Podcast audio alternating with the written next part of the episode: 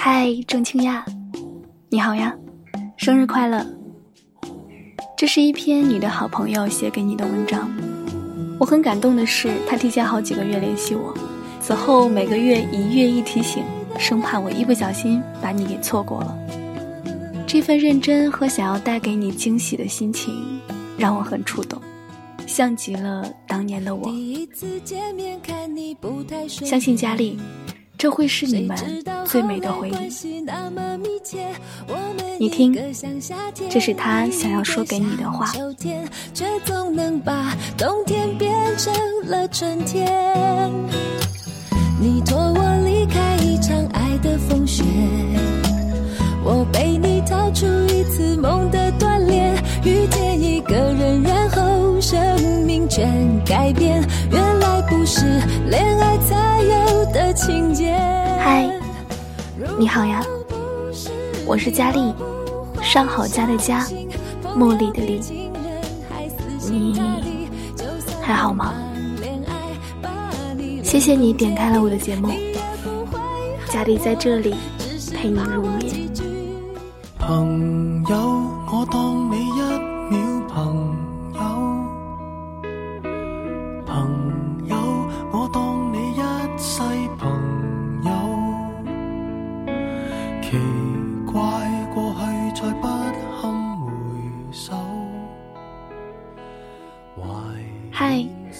姑娘，你今年二十岁，我们认识九年了。二零一一年，十四岁，我从别人的口中听到了你的名字。操场上的偶然一瞥，与你不经意间的目光相对，以为不会再有交集，却不知这是故事的开始。二零一二年，十五岁，暑假的变故让我不再叛逆，让我开始思考即将到来的中考。可是缘分是那么奇怪啊！打开宿舍门，看到了你们。从别人口中了解到的你们，早恋、打架，我下意识的避开你们。可是，感情就是这样，一点一点的渗透到你我的生命中，生活就这样开始了。我们八个姑娘成了一个集体。我和你的关系不是最好的，因为我们都不是主动去结交朋友的人。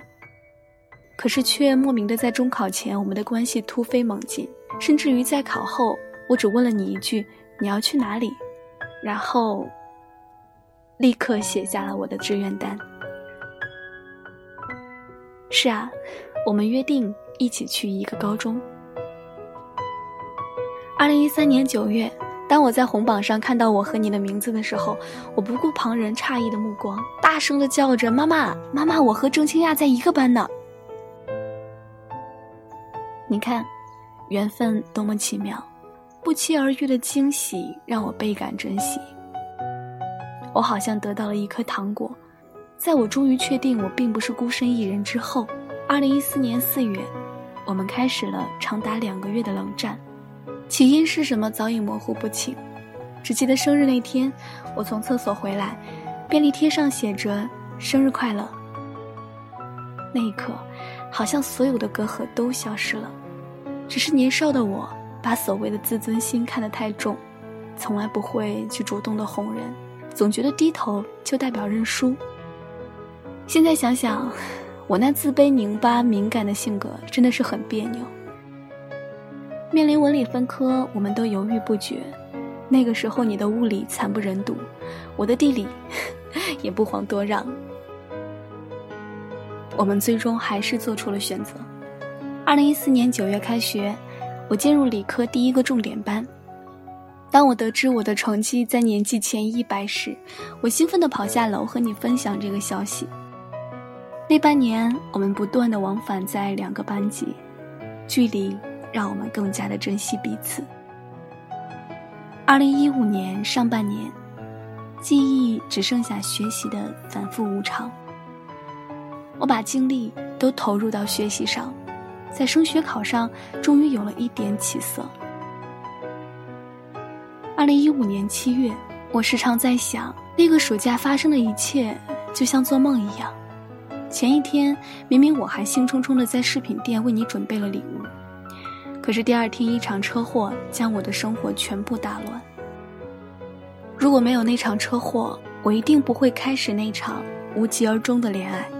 那之后的一切，是不是都可以避免？可是没有如果。那场车祸后，我打的第一个电话是你，第二个电话是他，都没有接。其实从他从来没有去医院看我，我就应该懂得所谓的甜言蜜语。可是我没有。开学之后义无反顾的在一起，之后的一切可想而知。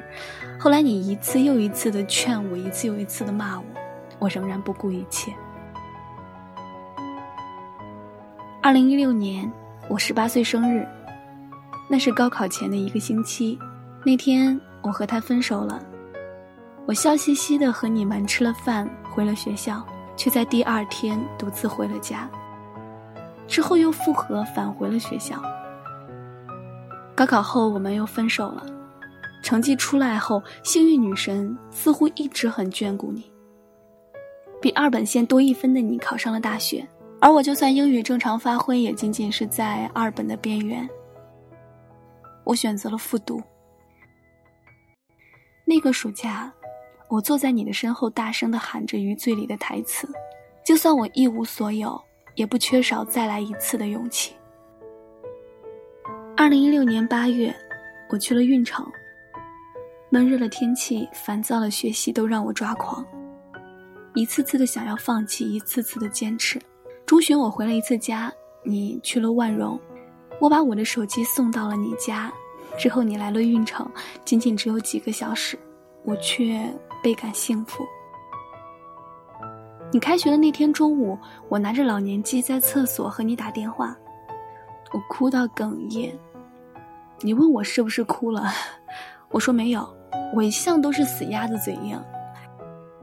你一定听出来我哭了，既怕你没有朋友，又怕你交朋友。午休两个小时，我哭了一个小时。我对你说：“那挂了。”然后哭到颤抖。我怕我的姑娘受欺负，又怕我的姑娘再也不是我的了。一二年到一六年，四年的时间，我们从未分开那么长时间，我害怕呀。二零一六年的十月，你还是回来了，因为你害怕我难过，因为你懂我的口是心非。可是只有那么一天的时间。第二天我回了运城，然后踏上了去太谷的火车。回来后你说：“幸好你并不是一厢情愿。”可是其实我并没有多开心。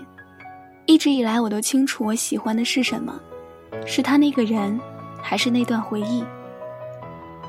现在的我终于想清楚了，复读的日子太苦，我只有为自己找一个借口去放松，而他。无疑成了最好的理由。我把他当做了最后的依靠，可是最终我们还是分手了。那天我在雨地里晕倒，后来再也没有为他流一滴眼泪。此时所有的安慰都太苍白，所以你们都选择了漠然。二零一六年十一月。从这个月份开始，我的学习跟开了挂一样，从校排五百到四百到三百到二百，似乎一本已经成为了必然。二零一七年一月，那年的冬天好冷啊，明明该是新的开始，却让人感受到了骨子里的寒意。那天我知道，朱雅倩一直在找你，直觉告诉我一定出事儿了，可没想到会是这件事儿。我哭了一晚，第二天请假回了家，在路上一直想着见到你该说些什么。我晕车，在车站，孙胜奇等了我，陪了我和乐乐好久，也让我的脑子清醒了不少。我坐公交车去了你家，见到你的那一刻，眼泪在眼睛里打转，可我不敢让它落下。我的姑娘啊！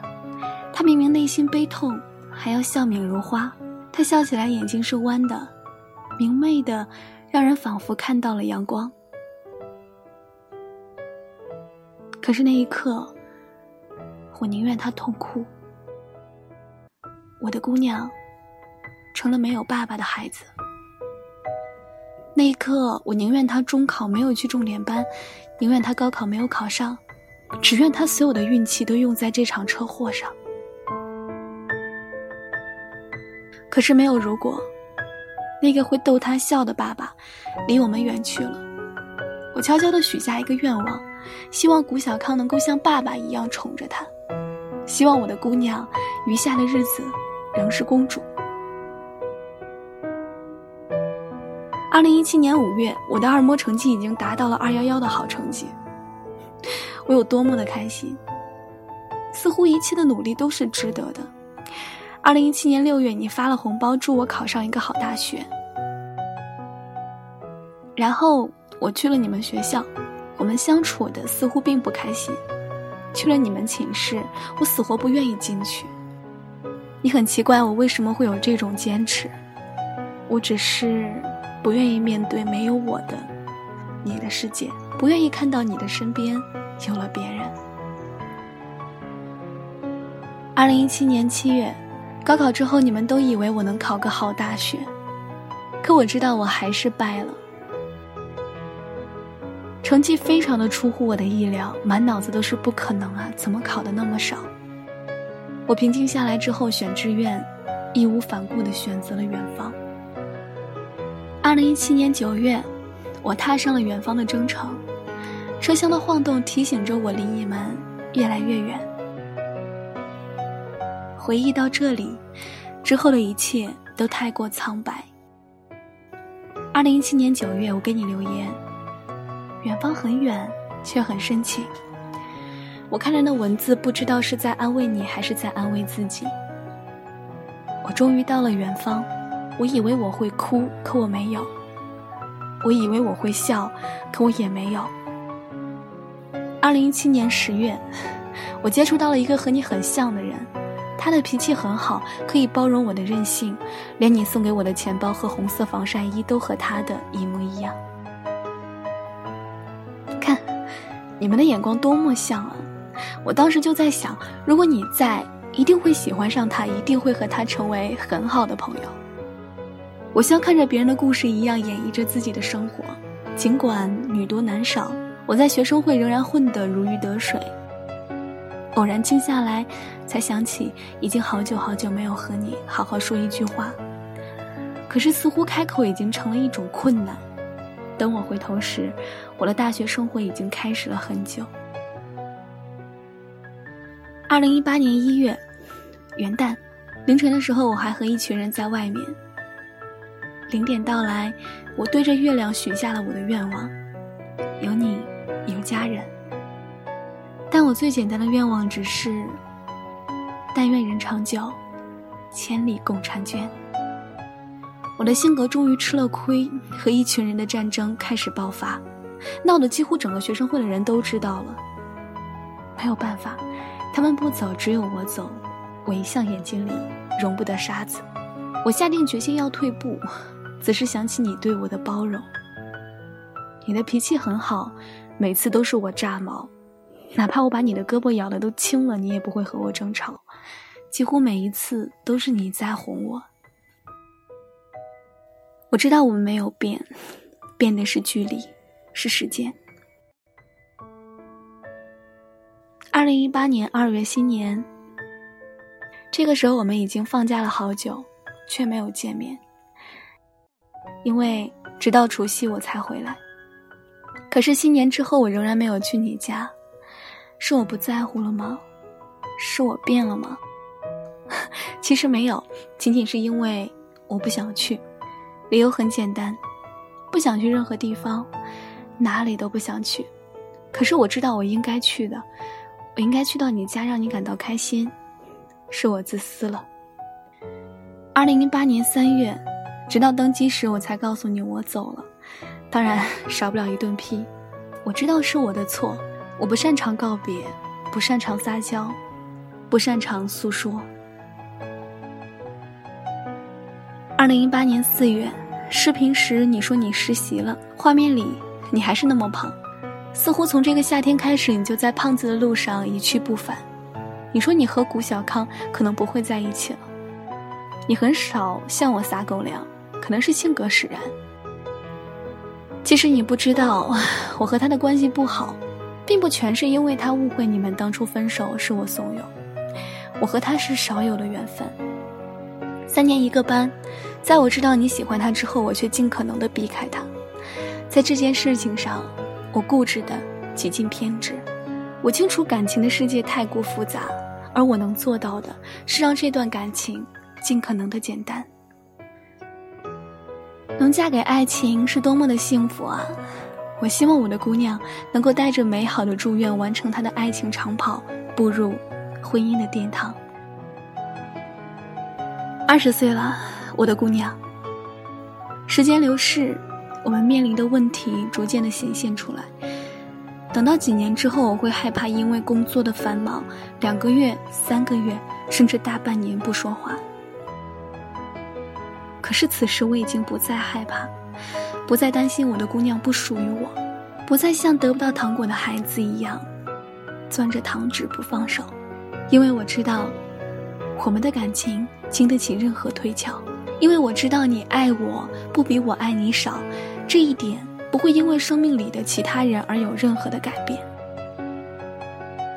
我想象着你结婚，我站在你旁边一定会喜极而泣；想象着你生下孩子，我也一定会想方设法的把他惹哭，然后看着你们炸毛；想象着未来的生活，我们即使不富裕，也一定会很幸福。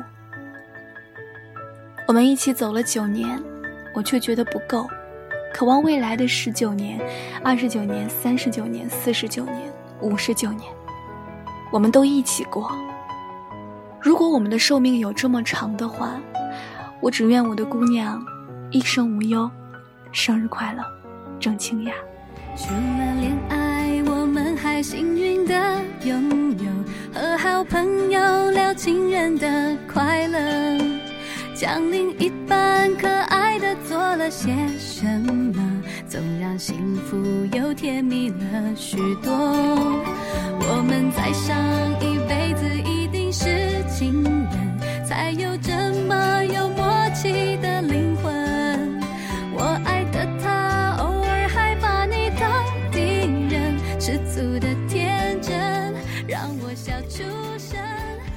机器猫陪伴了大熊八十年。在大雄死前，他对机器猫说：“我走之后，你就回到属于你的地方吧。”机器猫同意了。大雄死后，机器猫用时光机回到了八十年前，对小时候的大雄说：“大雄你好，我叫哆啦 A 梦。”而我与小叮当同样固执。你是假装是我最宝贝的收藏，你不点头的男人我不嫁，我是假装，请把我带在你身旁，嫌我吵的男人最好别嫁。好了，今天的节目到这里就结束了，感谢我们的相遇，我是主播佳丽，让我陪着你一路前行。如果你也喜欢节目，可以关注电台，随时随地的收听电台节目，或者是关注新浪微博“月光浮云网络电台”，以及添加公众微信“城里月光”与我们取得联系。如果你想要收听更多佳丽的节目，可以关注佳丽的公众微信“佳丽”。如果你想要把喜欢的文章变成声音的话，可以关注佳丽的新浪微博 “lte 王佳丽”与我取得联系哦。喜欢佳丽节目的耳朵们呢，也可以加入到佳丽的后宫听友群七四六九七九四六一。我在这里等着你，把你的故事讲给我听。